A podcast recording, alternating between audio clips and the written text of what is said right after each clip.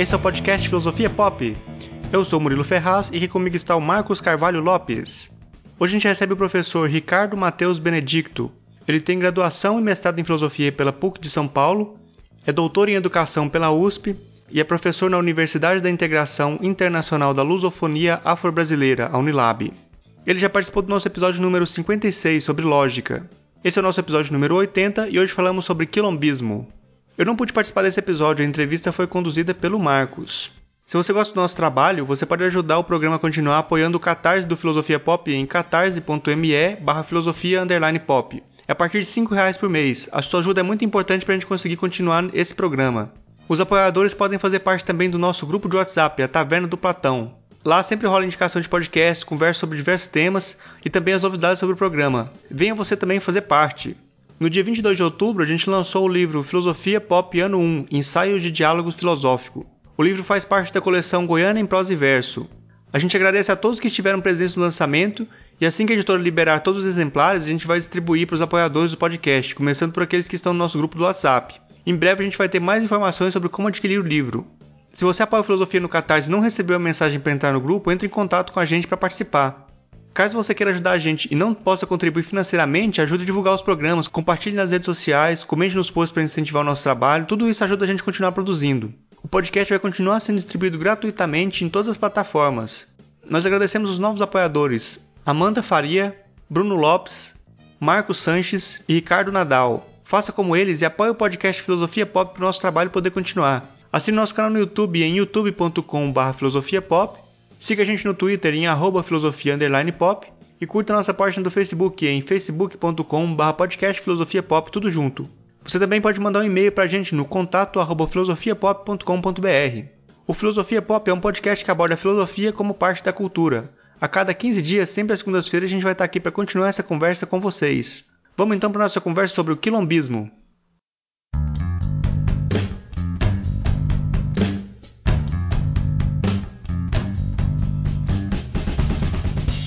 Recebe direto de Salvador o professor Ricardo Matheus Benedito. É, ele é graduado, mestre em filosofia pela PUC de São Paulo, doutor em educação pela USP. Ele é professor na Universidade da Integração Internacional da Lusofonia Afro-Brasileira. Nossa conversa hoje é sobre quilombismo. É, para quem não conhece o professor Ricardo, ele já participou do, do, podcast no episódio 56, falando de lógica na sociedade contemporânea. Né? Lá vocês vão ter uma apresentação mais, mais longa dele e a resposta àquelas questões finais que a gente sempre faz. Então hoje a gente vai falar sobre quilombismo. Eu vou começar perguntando ao professor Ricardo o que é quilombismo. Boa noite, Marcos. Prazer poder voltar a conversar com você de novo. Uns possíveis, alguns ouvintes do podcast que a gente espera que cresça cada vez mais. Olha, eu diria que assim, para falar do quilombismo, é, a gente poderia apresentá-lo em duas dimensões. Ele é um conceito cunhado por Abdias do Nascimento.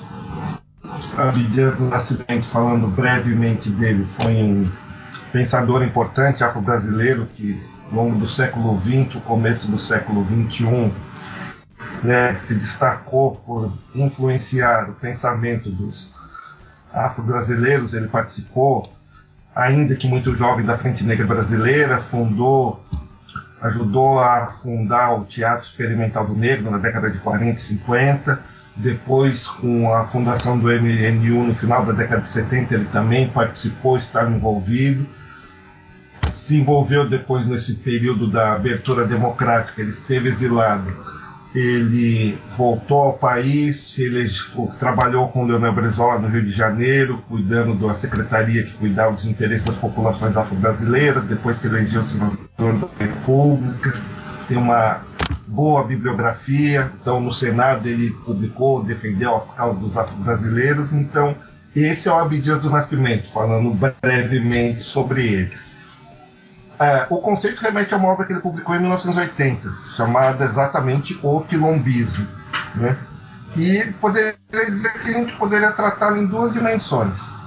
A primeira delas, ele vai dizer que quilombismo é, seria o conjunto do complexo de organizações afro-brasileiras que existiram e existem ao longo da nossa história e ele vai utilizar esse nome porque ele entende que o quilombo foi um importante instrumento de resistência dos descendentes de africanos que aqui estiveram durante o período né, de sua escravidão.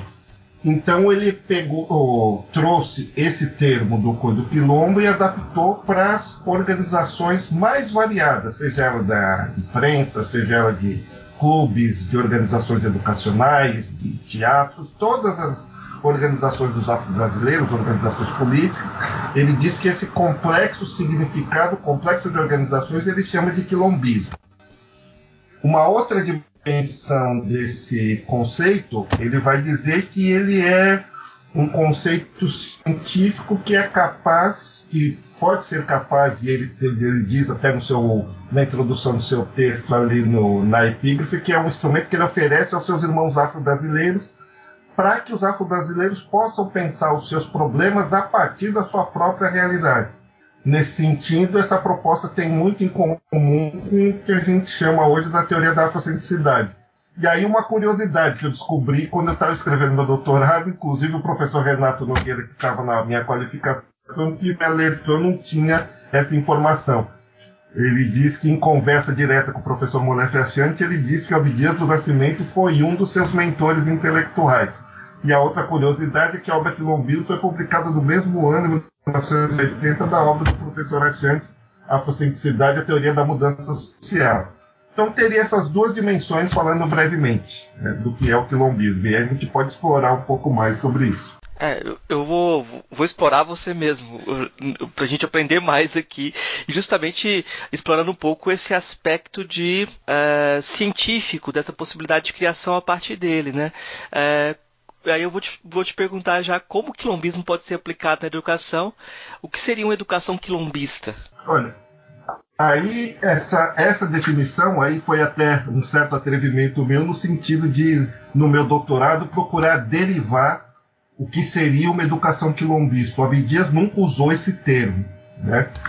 Eu estou procurando, estou procurando trabalhar e desenvolver com esse conceito a partir é, de é, entre outras obras da obra do professor Abdias, derivar um modelo educacional que eu entendo que deva atender às necessidades dos afro-brasileiros. E aí, por conta disso, surgiu esse nome. Antes de entrar mais diretamente na resposta do que seria uma educação quilombista, é, eu entendo que ela, deve, ela é necessária por conta de que, historicamente, o sistema educacional aqui do país ele não dá conta de atender às demandas e às necessidades dos afro-brasileiros. Vou usar um conceito aqui que ele é um pouco até já batido, chavão, mas é para tentar ilustrar um pouco o que eu estou dizendo. Estou afirmando fundamentalmente que a sociedade brasileira, do ponto de vista do sistema educacional da sociedade, ela oferece uma educação que é eurocêntrica. E quando eu coloco esse termo, não é porque uma educação europeia seja ruim, é porque nem todos aqueles que estão aqui na sociedade brasileira são descendentes de europeu. Então ela precisaria ter uma outra, outras características. Então, para eu não entendo que essa educação eurocêntrica é algo acidental na sociedade, ou é algo passageiro, ou é algo que está se tentando, com algum esforço, combater e que está havendo algum resultado no sentido dessa educação se tornar mais plural, mais multicultural. Eu entendo que em uma sociedade racista, naturalmente, essa condição da sociedade oferecer uma educação racista eurocêntrica, ela vai se manter. Então, nesse sentido, eu entendo que é preciso que os brasileiros construam seus instrumentos para pensar, seja a política, a educação, a cultura, as artes. E aí eu me sirvo desse conceito, dessa, desse conceito do quilombismo, para pensar a educação dos afro-brasileiros. Então é esse contexto em que ele surge. Uma educação quilombista, então, ela vai procurar é, trabalhar exatamente a partir de alguns princípios. Ela vai procurar valorizar, então, é, as tradições e as civilizações africanas e dos afro-brasileiros. Ela vai procurar pensar exatamente como os africanos e os afro-brasileiros concebem a ideia de educação e conceberam historicamente seus sistemas educacionais. Vai ser preciso pensar a partir disso como preparar os professores para que esse modelo educacional ele vá a fundo e é preciso fundamentalmente pensar um, um sistema de educação quilombista atrelado a um projeto de sociedade que aí é o projeto do Abdias de uma sociedade quilombista. É preciso pensar, e eu procuro fazer isso, pensar esse sistema educacional atrelado a um projeto de sociedade. Tá certo. Então agora a gente vai ter que é, falar um pouco mais sobre esse projeto de sociedade. Eu acho que aí é, talvez seja bom lembrar que a partir do reconhecimento que a maioria da população brasileira não é branca, Abdias considera que a possibilidade de revolução anticapitalista é, estaria vinculada à afirmação do reconhecimento das identidades raciais. Né? É, Nesse sentido, Abdias parece cada vez mais atual, já que tem um, filósofos, o Apiá, é, ultimamente ele tem falado que toda a política norte-americana, toda a política está girando em torno de identidades. Né? Então, o quilombismo seria uma grande afirmação da identidade racial e uma possibilidade de revolução, uh, vamos dizer assim, um tipo de socialismo uh, vinculado à experiência brasileira. Seria algo assim? Eu acho que o Dias ele tem até um pouco dessa interpretação, né? embora ele tenha críticas exatamente a algumas das experiências socialistas e ao marxismo alguma medida, mas ele deixa claro quando ele está escrevendo sobre o quilombismo que ele fala que a proposta é de uma sociedade que seria anti-imperialista, anticapitalista e uma série, e ele não coloca nesse rol necessariamente como se fosse antissocialista. Então, em alguma medida, nós poderíamos dizer que o Abdias, né, ele, apesar das críticas que ele faz ao, marxismo e coisas, ele poderia pensar num certo sentido de um socialismo africano, ele poderia pensar dessa maneira. Agora, é, esse é um bom ponto de contato, e também essa não é uma discussão simples, por conta de que você bem pontuou, no, no Brasil, ah, os afro-brasileiros são maioria, e isso aparece no texto do professor Abdias, ele vai dizer, olha, então a sociedade ela precisa ter a característica de uma do quilombismo, porque os afro-brasileiros são maiorias. A proposta deveria ser diferente, por exemplo, nos Estados Unidos, porque lá eles são minoria, então a proposta ali ela deve ser outra. Mas como então pensar isso que seria essa sociedade, esse Estado quilombista, no qual ele diz que o poder dos afro-brasileiros, por ser maioria, naturalmente seria um poder democrático? Como nós deveríamos atualizar isso que ele escreveu há 40 anos atrás, como se deveria ser pensado hoje e atualizado. Penso que aí, assim, há um, alguns pontos de contato com a discussão que se faz hoje sobre multiculturalismo e interculturalidade. Nesse sentido, Abdias ele já é um dos precursores quando escreve o quilombismo, mas me parece que é preciso ter em mente que essa proposta também ela surge por conta de a concepção do coisa que o Abdias tem, que eu comungo, de que nós vivemos numa sociedade que é racista e eurocêntrica, isso não é algo que é apenas do passado, isso existe ainda hoje. Então o quilombismo ele seria uma forma de reagir para brasileiros possam ter uma maneira de se organizar enquanto sociedade e a partir daí ele entendia que os afro-brasileiros deveriam construir as suas próprias instituições, sejam elas educacionais, políticas, culturais, da mídia, de imprensa, deveriam construir essas instituições para poder, de certa forma, poder dialogar em pé de igualdade com as outras culturas. Obviamente, nisso aí pode haver alguns riscos e sempre porque pode se perguntar o que, é que seria exatamente essa cultura afro-brasileira, se é uma cultura monolítica, é fechada, existe aí uma série de questões que precisariam ser travadas. Obviamente ela não é uma unanimidade entre os afro-brasileiros, eu diria que uma proposta como essa, aliás, é uma proposta minoritária, a maioria dos afro-brasileiros não entende que esse seria o caminho mais adequado, seja para enfrentar o racismo, seja para enfrentar o sistema educacional, mas em linhas gerais, o Abdias está pensando exatamente em um modelo de sociedade com características africanas. Poderíamos, em alguma medida, falar de um certo socialismo africano, mas pensar exatamente características culturais africanas e afro-brasileiras, que ele parece concordar com a tese do Diop da unidade cultural dos africanos, seja ela do continente ou da diáspora, para a partir daí pensar essas instituições. É claro que isso sempre envolve alguns riscos, né?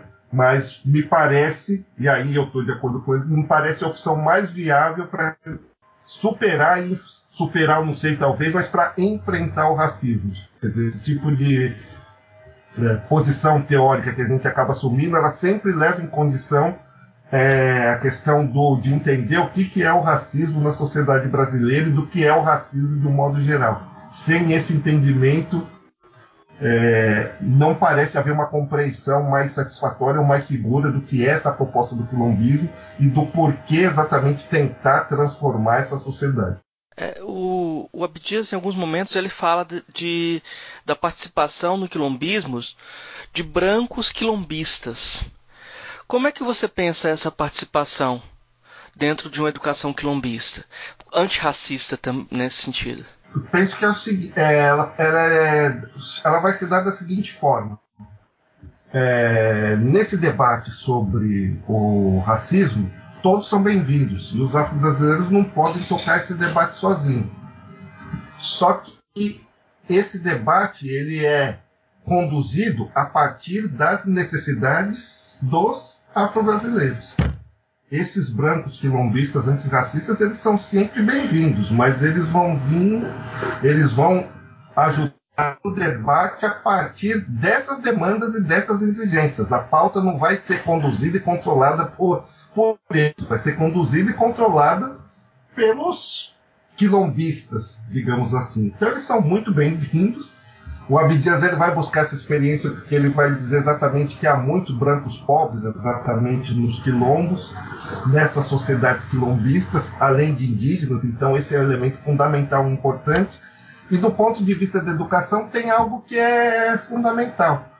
Para se conhecer as tradições africanas dos afro-brasileiros, é preciso estudar com eles. Assim como para conhecer as tradições europeias, é preciso estudar com os mestres europeus. Para conhecer as tradições dos chineses e dos árabes, é preciso estudar com eles. Então, nós podemos ter um branco quilombista estudando escola quilombistas sem nenhum problema.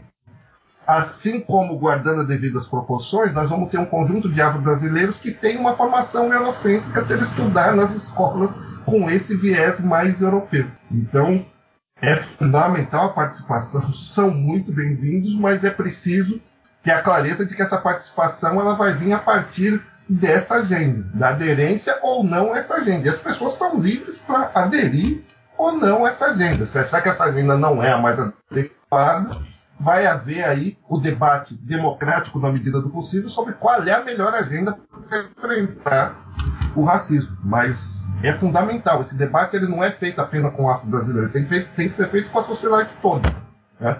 Mas eu entendo para que, que ele possa ser feito com a sociedade toda, eu entendo que os afro-brasileiros eles precisam construir as suas próprias posições para poderem ser ouvidos e respeitados nessa sociedade e a partir dessa conversa tentar construir uma sociedade que seja multicultural e de fato intercultural. É, o Abdias afirma que no Estado quilombista metade dos cargos de confiança deveriam ser ocupados por mulheres mas também deixa, não deixa de citar a Lélia Gonzalez e denunciar que a denúncia dela de que a emancipação das mulheres brancas tem sido feita às custas da exploração das mulheres negras. Como situar as questões de gênero em uma perspectiva de educação quilombista? É algo que precisa ser desenvolvido, que que precisa ser pensado. Né? Nesse sentido, a lembrança dela é importante porque ela vem dar uma contribuição é, excelente, excepcional para esse debate, pontuando muito bem exatamente as diferenças que existem numa sociedade racializada entre as mulheres brancas e entre as mulheres negras. Né? E eu diria que isso precisa ser pensado a partir exatamente desses instrumentos. O quilombismo é, é um deles, a afrocentricidade é um deles, para exatamente ver como essa sociedade vai construir. Eu diria, a partir do, dessa reflexão sobre o quilombismo da afrocentricidade, que a discussão que as pensadoras afrocentradas têm, têm feito sobre o mulherismo africano e as críticas muitas vezes que elas fazem ao feminismo, seja ele feminismo clássico ou feminismo negro, eles podem ajudar a pensar essa questão do gênero né, nesse modelo de sociedade quando Abdias ele elenca ali aqueles princípios, ele está falando ali de modo geral, agora tudo isso precisa ser pensado, tudo isso precisa ser desenvolvido. E a questão que você coloca é uma questão importante, uma questão de fundo. Há diferenças aí no modo como a sociedade racializada trata as mulheres. Isso precisa de fato ser pensado. ali tem alguns postulados, você colocou lá o princípio, não, 50% de cargos ocupados por mulheres, mas por quais mulheres? Vai teria que fazer aí algum corte entre mulheres brancas e mulheres negras? Como é que seria isso? Dá para derivar que naturalmente alguma coisa nesse sentido poderia acontecer, porque ele vai falar que a sociedade quilombista ela vai ter que ser dirigida pela cultura majoritária, aquela cultura africana, e que as mulheres afro-brasileiras dentro da sociedade também podem ter um número maior. Isso pode ter alguma implicação. Mas isso precisa ser pensado e precisa ser desenvolvido. E eu entendo que essas reflexões sobre o mulherismo africano, de algumas autoras, por exemplo, como a Oyeron Koyomi, algumas autoras podem nos ajudar a pensar sobre esse problema. É, hoje está muito comum o pessoal falar do conceito de necropolítica do Ashley Mbembe, né? embora não se valorize tanto a descrição do Abdias do genocídio da população indígena e negra do, negra do Brasil. É, e nem tanto a ideia de quilombismo. Não, não parece ser mais, é, mais menos perigoso esse discurso negativo da necropolítica do que a valorização da organização e resistência política efetiva do quilombismo? É, eu estou provocando. Você não acha que a gente devia falar menos de necropolítica e mais de quilombismo? Talvez. Mas, assim, especificamente aqui no Brasil, me parece que assim é, o Abdias ele ficou, parece ter ficado muito marcado, né, como sendo não necessariamente um pensador, mas sim como um militante, né?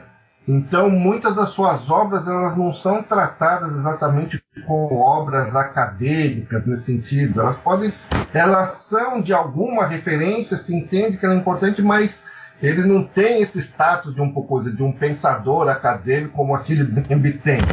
Talvez isso possa explicar um pouco por que se fala mais coisa da necropolítica do que a concepção do genocídio do negro brasileiro. Isso pode ajudar a explicar em parte. Né? Eu entendo que no Brasil é, me parece que há uma questão assim que é, precisa ser melhor trabalhada é, entre nós afro-brasileiros. Né? o que eu estou querendo dizer é o seguinte: é, é preciso que a gente consiga exatamente conceptualizar bem a nossa.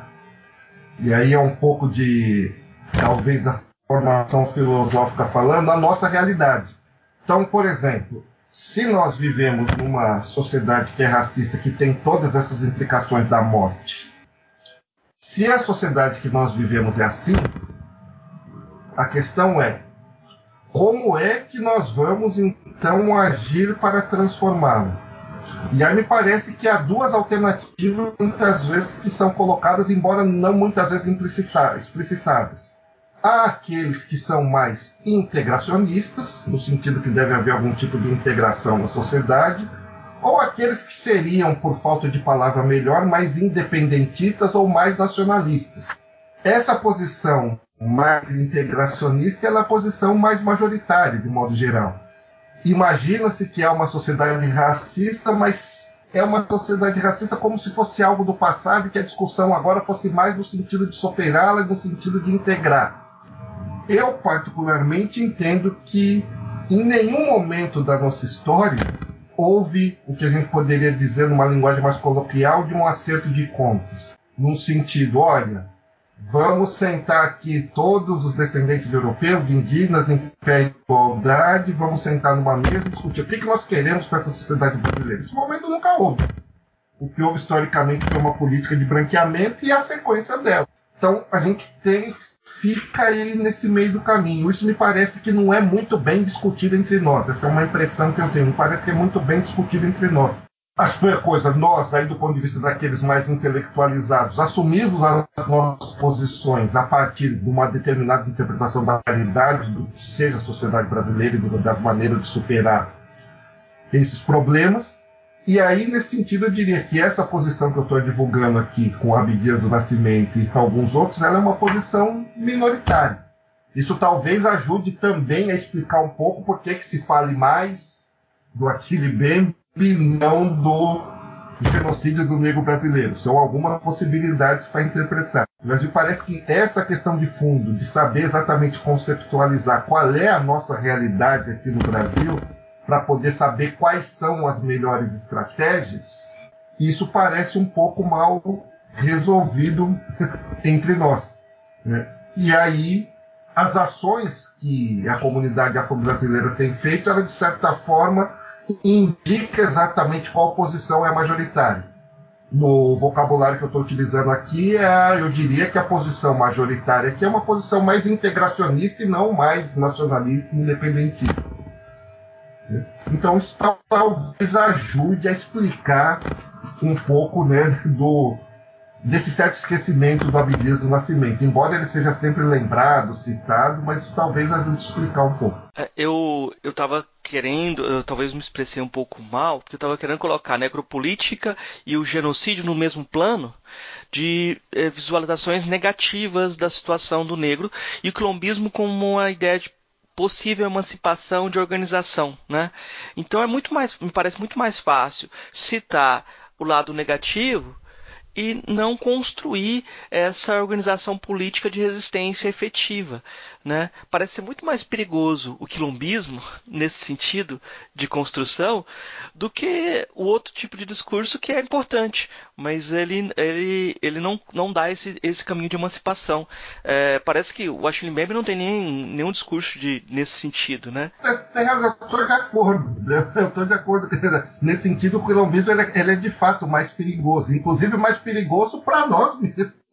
Ele é mais perigoso mesmo, né? Eu acho que você tem toda a razão, porque exatamente ele parece é apenas um cenário né, negativo de, que descreve exatamente toda a dureza e a crueza da como, mas tudo bem, mas e agora? O que se faz com isso? com essa realidade? Não parece dali surgir caminhos. É uma descrição, é algo apenas negativo, não tem proposta de como surgir, sair exatamente dessa situação. O caminho do Abdias, exatamente, ele é mais positivo nesse sentido, mas como você bem pontuou, eu estou de acordo, é, obviamente ele é mais perigoso. A minha reflexão, a outra reflexão nesse sentido é que me parece que, é, a despeito de nós falarmos bastante sobre o racismo, parece que há pouco entendimento do que seja isso de fato. E exatamente por não haver exatamente clareza do que é esse racismo de fato, ou por se ter um entendimento de que o racismo já é algo superado, então se entende exatamente que não se precisa daquilo que o Abdias vem apontando já há quase 40 anos da necessidade de criação dessas instituições. Porque na verdade se entende que deve-se haver uma integração. Vou procurar ilustrar isso com a nossa discussão sobre educação. O que, é que eu falo que é por que eu sustento, eu defendo que deve haver uma educação quilombista? porque eu entendo que não adianta mandar as crianças afro-brasileiras para a escola pública. Isso não quer dizer, então, que nós temos que parar com isso hoje, até porque esse, esse modelo de educação quilombista ele não existe. Mas é uma ingenuidade achar que num Estado que é racista, e isso implica que os afro-brasileiros eles não controlam esse Estado, eles não têm poder sobre ele, seria é uma, até uma certa ingenuidade acreditar que é possível pressionar esse Estado para que ele ofereça uma educação de qualidade para os afro-brasileiros. Isso não vai acontecer. A história mostrou isso não vai acontecer. Então aí parte dessa, dessa concepção ela não é nem tanto teórica, ela é também teórica, mas ela parte de um dado da realidade. Então, se nós não cuidarmos da educação das gerações as novas, ninguém vai fazer isso por nós. É preciso que nós construamos essas instituições.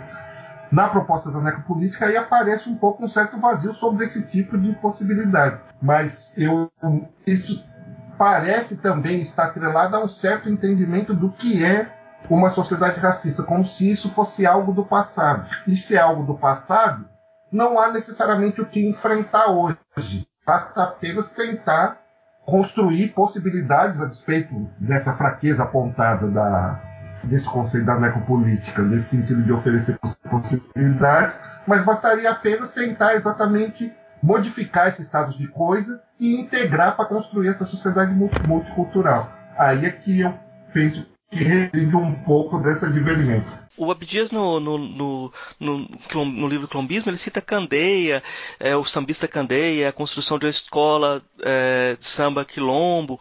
É, como é que você vê a relação da, de uma educação quilombista com formas culturais como o samba, o hip hop?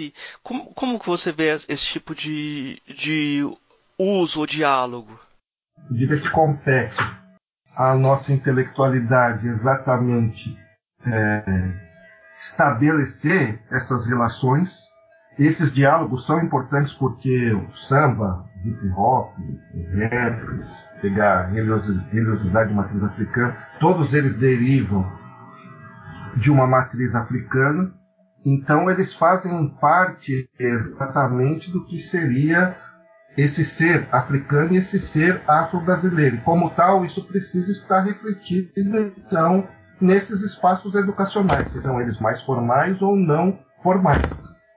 O que parece que o que deve acontecer no meu entendimento é que, do ponto de vista da nossa intelectualidade que vai deve pensar nesses instrumentos, deve pensar exatamente como se apropriar e conceber exatamente essa articulação para poder exatamente construir uma história e cultura afro-brasileira a partir dessas perspectivas na qual, se se vai falar de música, apareça exatamente o samba com seu devido destaque, o rap, o hip hop, ele apareça exatamente dentro dessa concepção teórica de uma coisa, de uma concepção teórica e prática, vamos dizer assim, de uma educação quilombista. Então essa questão do samba vai ser fundamental, do hip hop, do rap, tudo isso são elementos fundamentais importantes para a construção dessa educação quilombista, que vai passar, como eu disse, pela vai precisar passar pela preparação dos professores, aí no sentido de lembrar professores afro-brasileiros, como Toneta de Barros, professor Emetério, do final do século XIX, do século XX, recuperar um conjunto dessas instituições, como a Frente Negra, que teve lá o Francisco Lucrécio e o, o Teatro Experimental do Negro, que teve o professor Ironides Rodrigues, fazer toda essa busca para que nós construamos esses nossos espaços de formação para as nossas crianças e jovens. Né? A menção aí ao Candeias, nosso Candeias, era ele era um mestre. Para quem já ouviu alguns dos seus sambas, ele era nossa, um compositor de mão que faleceu coisa muito coisa muito cedo era um compositor de mão que tinha clareza exatamente dessas coisas ele tinha uma clareza né, enorme eu acho que a lembrança aí do Abdias essa vinculação aí que a vinculação que ele faz com Candeias a lembrança da coisa da do quilombo, do samba, da, da criação das escolas de samba e como ele concebia isso, são elementos fundamentais e importantes para que os afro-brasileiros eles sintam exatamente que nessa sociedade é, há espaço exatamente para a música, para o seu jeito de vestir, para o seu jeito de falar, para o seu jeito de cultuar os seus ancestrais ele tem que perceber que nessa sociedade há espaço para isso, assim como há espaço para todas as outras tradições culturais. Né? Não se trata apenas de transformar isso, se trata exatamente de recuperar. Dada essa discussão toda que a gente faz sobre o racismo, a escravidão e todo esse tratamento histórico, então é preciso, de certa maneira, alguma recuperação, mas para que exatamente possa se construir isso que seja de fato uma sociedade intercultural, uma, numa linguagem freiriana, uma democracia racial. É. Aí eu, aí eu vou ter que fazer uma pergunta que a gente não fez no primeiro episódio, que a gente, no primeiro episódio que a gente conversou, a gente falou sobre lógica, né?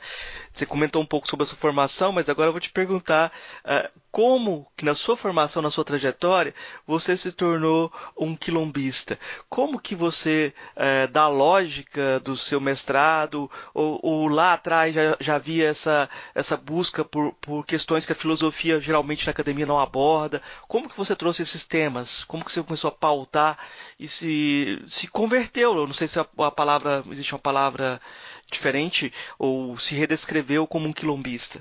Exatamente. Foi um processo e nem coisa, não foi um processo necessariamente organizado, né?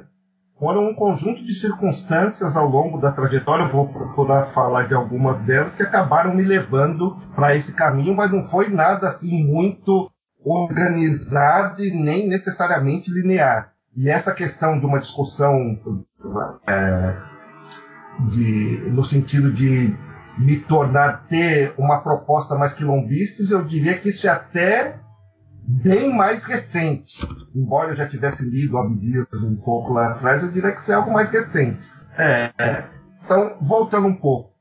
Quando na nossa formação filosófica, dificilmente algumas dessas questões elas são discutidas na nossa academia tradicional. A gente tem uma formação muito boa e muito forte na, na academia, de modo geral. Minha formação na PUC ela foi muito boa, mas dificilmente essas discussões ou algum pensador fora do cânone mais tradicional da filosofia eles são tratados nos nossos cursos.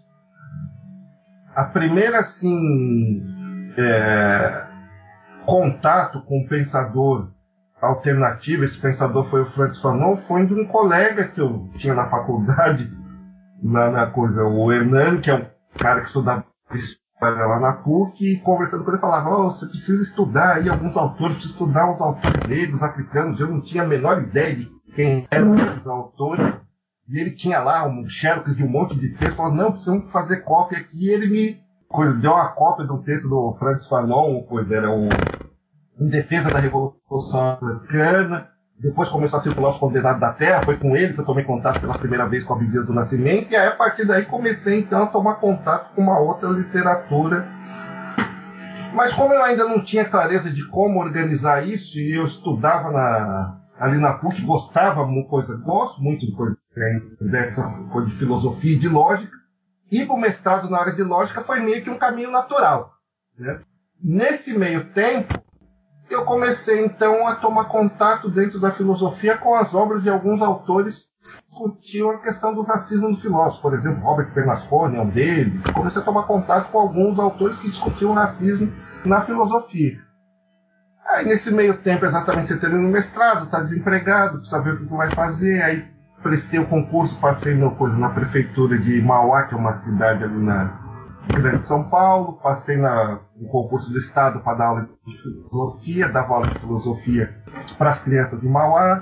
Na sequência, comecei a dar aula na, no curso à distância de filosofia do Claretiano, fiquei quase 10 anos lá, comecei a trabalhar em outras universidades para se organizar financeiramente, e nesse meio tempo comecei a tomar contato com o conjunto dessa dessa literatura, os trabalhos do Sheikh Diop, conheci a facilidade, comecei a tomar gosto por essa literatura. Só que eu não tinha muita clareza do que fazer com isso. Isso aparecia em alguma medida nas minhas aulas, mas não tinha ainda muita clareza do que fazer com isso. Né? E isso começou a se organizar melhor como eu decidi voltar para o doutorado. Né? Entendia que devia fazer o doutorado, prestei a seleção doutorado na Faculdade de Educação na UFRA, entendia que deveria então estudar, procurar reorganizar essas questões do ponto de vista da educação.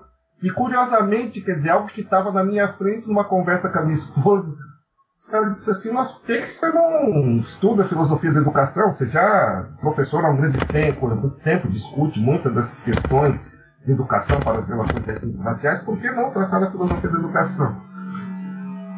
E aí foi quando então eu procurei organizar um projeto nessa área para tentar então ver um pouco no primeiro momento a questão da, educa da eugenia, da educação, que era algo que eu tinha tomado contato. E aí, em contato com o professor Severino, que foi o meu orientador, ele falou: a gente pode tentar expandir isso. Aí, então foi quando surgiu a ideia de tentar averiguar então os pensadores da educação, ver em que medida haveria eurocentrismo e racismo nessa proposta. Isso me permitiu então aliar muito do que eu já vinha estudando e a partir de então é que surgiu então essa ideia de ficou mais forte, mais claro do esse papel do racismo na sociedade brasileira, o que, que seria isso, como enfrentá-lo e se materializou numa proposta de educação quilombista. Mas isso está longe de ser um processo linear, organizado. Eu tive que estudar o racismo com as obras do professor Carlos Moore, um outro trabalho que eu conheci no período do doutorado, que é do Zulindré Lobo, que procura explicar o racismo a partir do Diop, tem um conjunto de outros autores. Foi um processo nem sempre muito organizado, mas que começou exatamente naquele ponto que eu indiquei para você, lá com um contato com um amigo que me apresentou esses trabalhos, e a partir de então, de leitura em leitura, esse quilombista que hoje vos fala se constituiu. É mais mais ou menos esse percurso. Geralmente, quando a gente uh, conversa com autores que têm doutorado aqui, a maioria das pessoas não tem a experiência que você tem em sala de aula, né? Você teve um, um passou por, como professor durante um, um, período, né? E agora a gente está chegando em novembro, o chamado Novembro Negro, e o pessoal começa a preparar um verniz cultural negro-africano no currículo, sei lá, ensinar alguma coisa. É, eu vou te perguntar como não fazer isso. Como lidar com esse com o tema nesse, nesse período de novembro? Como é que você acha que a gente pode trabalhar? Essa descrição que você dá, mano, é exatamente a, uma das justificativas pelo qual uma educação quilombista é necessária. Porque numa educação não quilombista, e aí não se trata exatamente de uma outra educação ser ruim porque ela é europeia, não, não é esse o ponto. Numa educação, todo o sistema tem um embasamento cultural. O sistema, coisa que nós temos hoje, o embasamento cultural, ele não é negro africano.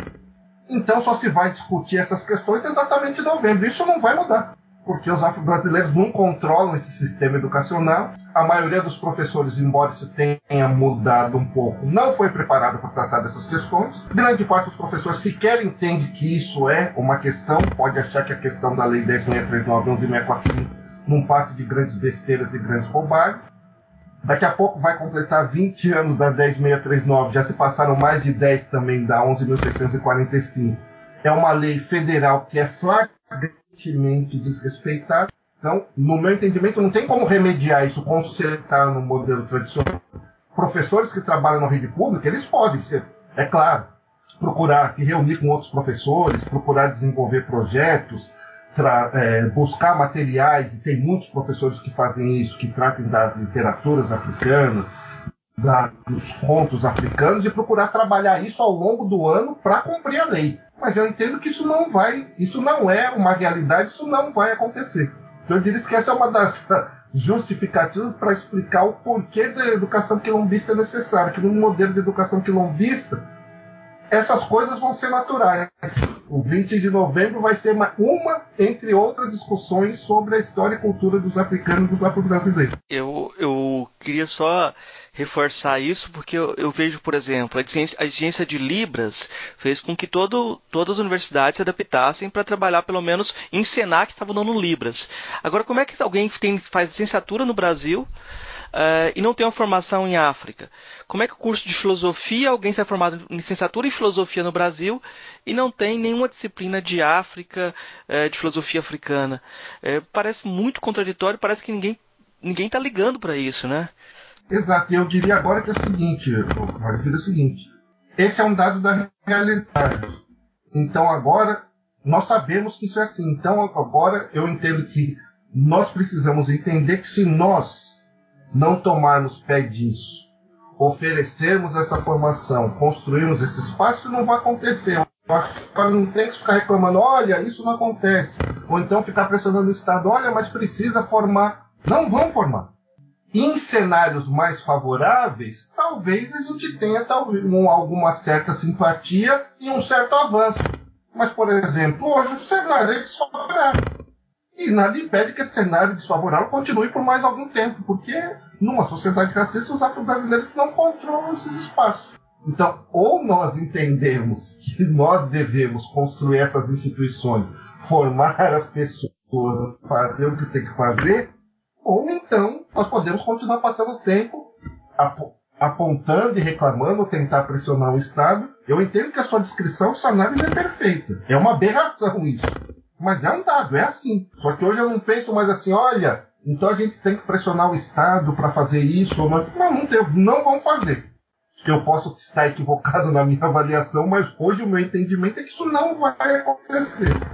Daí o entendimento de que nesse campo educacional, a educação deve ser quilombista. Um outro dado que eu não enfatizei, numa educação quilombista, o controle dessas instituições é nosso. Então nós podemos desenhar qual é o currículo, tipo de professor se quer, nós podemos desenhar. Nesse cenário que, nós, que a gente tem hoje, os afro-brasileiros eles não têm como decidir qual é a, o currículo, qual é a política de formação de professores, como é que eles. Nós não temos como influenciar sobre isso. Porque nós não temos nesses espaços de decisão. O Abdias Nascimento fala da construção de uma universidade quilombista. Né? É, faz parte do projeto dele a ideia de construção de espaço né, de conhecimento. Uh, em que medida você acha que a Unilab, a Universidade da Integração Internacional da Lusofonia Afro-Brasileira, cumpre esse papel? Diria que ela pode ser exatamente, eu acho que ela é em parte resultado desses esforços. E em alguma medida ela cumpre bem o seu papel, por exemplo, eu dificilmente conseguiria ministrar os cursos que eu ministro e muitos outros professores em outras instituições na sociedade brasileira. Né? Dificilmente conseguiria dar um curso organizado, discutindo as questões que eu costumo discutir, em outra universidade. Dificilmente isso aconteceria.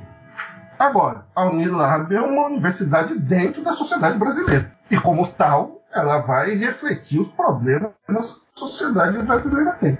Então, certamente, os professores que vão para essa universidade, eles têm essa mesma formação eurocêntrica que todos nós tivemos. E isso também está presente na Unilab. Então, esses conflitos e essas tensões também vão aparecer na universidade, que seria espantoso se não, se não acontecesse.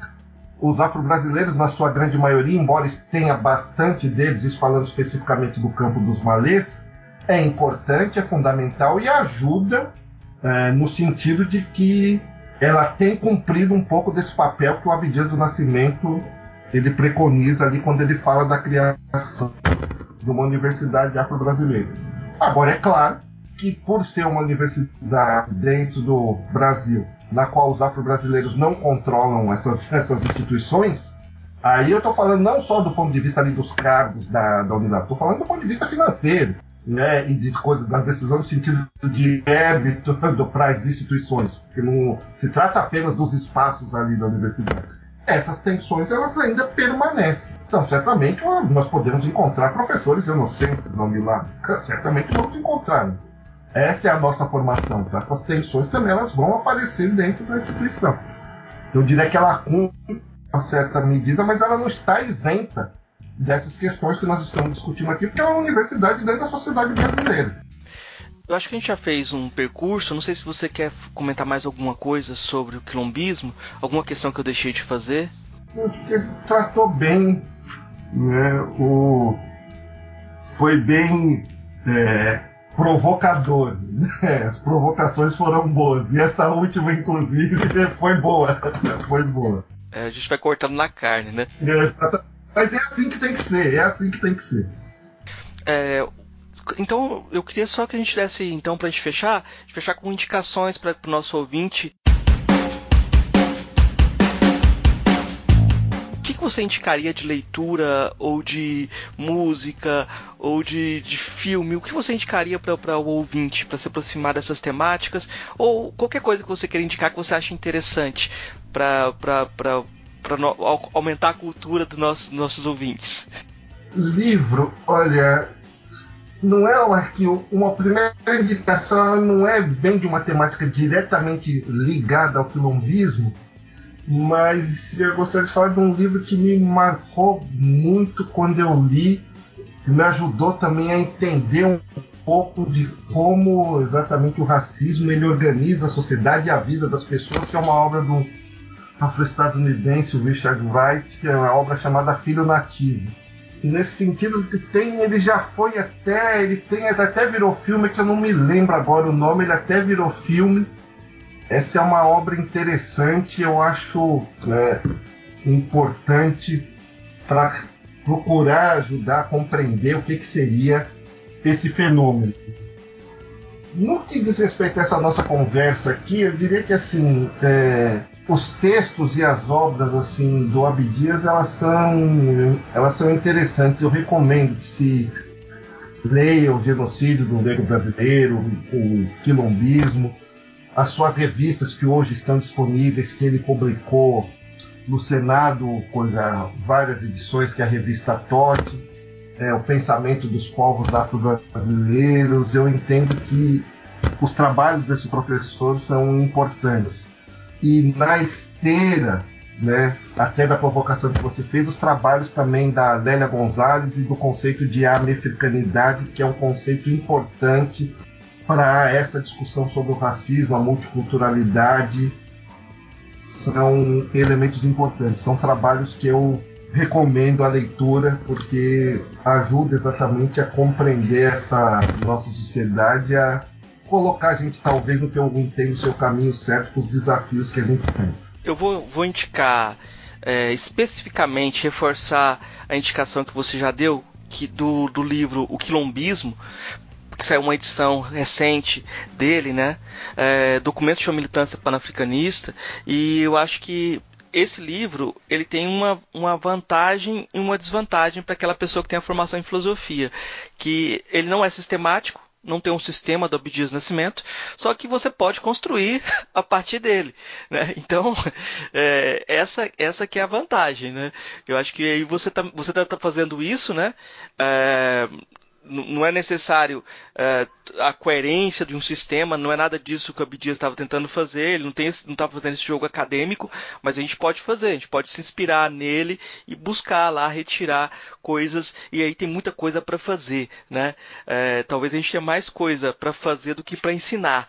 A gente, a gente vai. Exatamente. É, o, o, jogo, o jogo vai sendo jogado, a gente vai mudando o barco, navegando, né? Tem um livrinho do, do, uma biografia chamada do Obediência Nascimento, é, na coleção Retratos do Negro Brasileiro, da Sandra Almada, que eu acho que é um interessante você ter uma aproximação biográfica, mas eu queria é, lembrar de um outro pensador que eu gosto de ler, que é o Joel Rufino dos Santos o João Rufino dos Santos está bem esquecido, eu acho. Eu acho que a gente podia é, se apropriar de muitas coisas dele, porque ele tem uma formação é, acadêmica, né? Ele é um historiador e teve todo um. um ele, ele, sim tem um acabouço acadêmico. Acabou se tornando muito mais é, um autor de literatura infantil, né? Ele foi para esse lado de pensar mais a literatura infantil, mas tem todo um trabalho muito interessante. Por exemplo, na década de 90, em 92, ele lançou um livro é, didático chamado História Histórias. E tem lá todo o diálogo, é, toda, pensando a história de uma perspectiva, é, vamos dizer assim, é, da, em, que, em, que, o Egito aparece como fundamento dos dos, das outras civilizações, onde aparecem as nações africanas, uh, que geralmente são descaracterizadas. Então é, é, uma história que seria em, estaria em diálogo com essa perspectiva que a gente está falando aqui, né? É, e esse livro é, não foi, acho que as pessoas esqueceram desse livro. É de 92, né? Geralmente o pessoal fala assim: "Ah, nunca estudei, o... nunca tive essa perspectiva". Tava lá, o João Rufino dos Santos fez um livro de 92. Talvez a gente tenha que uh, ir atrás desses livros. Uh, e aí tem um livrinho dele de memória chamado Assim Foi, Se Me Parece, que eu acho interessante. Tem as uma, memórias e polêmicas dele, em que ele fala também do Abdias. E tem um livro chamado épuras do social, como podem os intelectuais trabalhar para os pobres. Né? É, se você procurar na internet, você vai ver uma palestra do, do Joel Rufino sobre o Abdias. Né? É claro, os dois têm as suas tensões, como, como todo mundo, mas é, não deixam de ser é, nomes importantes é, para a gente pensar. Você não precisa concordar totalmente com o autor, né? A gente nunca faz isso com os europeus. Por que, a gente vai fazer isso com, com, com, com as nossas ferramentas de trabalho? Então, é, tem algumas polêmicas que são importantes em relação a esses autores, né? Mas a gente não devia descartar as ferramentas para a gente trabalhar, né? A gente pode, pode, selecionar aquilo que nos interessa e descartar aquilo que não, né? Então, sobre esse ponto, sobre, sobre esse ponto que eu acho que é uma, algo importante que você tocou bem no, no assunto é, eu sinto falta de algo que também acho que é um trabalho que a gente deve fazer.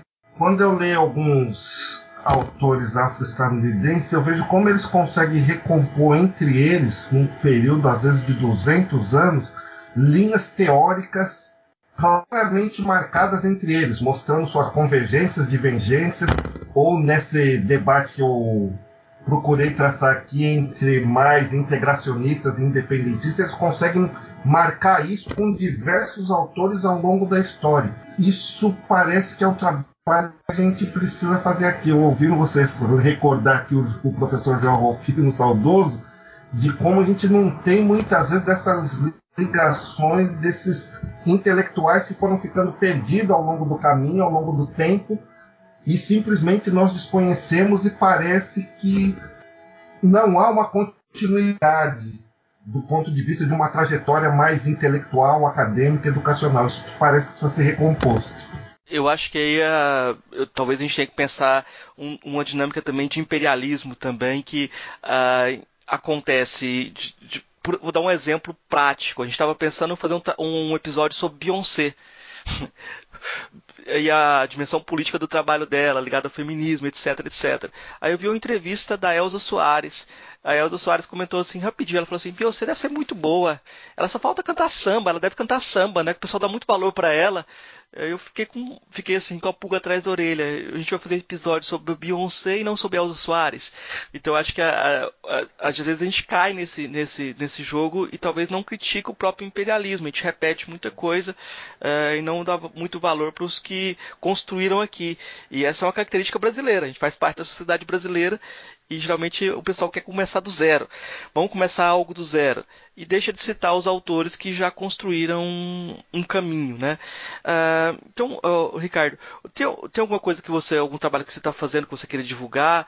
Uma coisa que eu acho interessante também de, de lembrar é que você é coordenador do, do, curso de pedagogia também. Aí eu acho que seria interessante só você fazer uma propaganda desse curso, que ele também é, ele é diferenciado, né? O curso de pedagogia do, do campo dos exatamente ele tem essa diferença porque ele tem essa preocupação dada a característica da universidade que tem pai, estudantes de Cabo Verde, Angola, Moçambique, Guiné-Bissau, São Tomé e Príncipe, de fazer essa conversa entre esses africanos desses países e os brasileiros e os estudantes, que na maioria da Unilab também são afro-brasileiros. Então, o currículo ele é organizado para lidar com muitas dessas questões que nós tratamos aqui ao longo do podcast. Então, nesse sentido, o curso de pedagogia ele oferece uma formação acadêmica sólida e também procura oferecer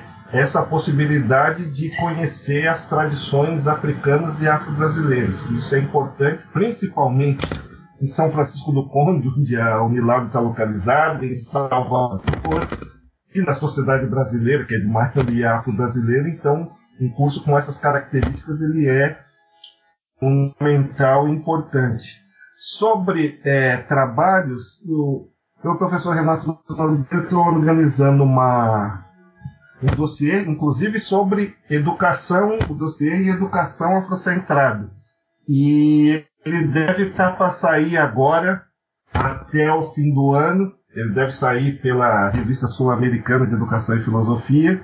E né, podem ficar atentos que vão sair um conjunto de artigos ali de professores e pesquisadores que discutem essa questão de uma educação afrocentrada e aí vai ser um, um trabalho, uma boa fonte de consulta para essa discussão que nós fizemos aqui hoje. Tá certo, Ricardo. Queria agradecer a sua disponibilidade, o seu cuidado com, no, no, diálogo com a gente aqui. A gente aprendeu, acho que sempre aprende muito, né? E tem ouvintes que já estavam cobrando sua volta. Então, na próxima vez, eh, que a próxima vez seja mais breve, né? É, tá joia. Para mim é sempre um prazer poder fazer esse tipo, essa conversa e quando convidar, a gente faz de novo uma, um outro papo que é sempre muito agradável. Ei, gostou do nosso episódio? Apoie a gente lá no Catarse, é só 5 reais por mês, o preço de um cafezinho. Ajuda a gente a continuar divulgando a filosofia no Brasil. catarse.me barra filosofia underline pop.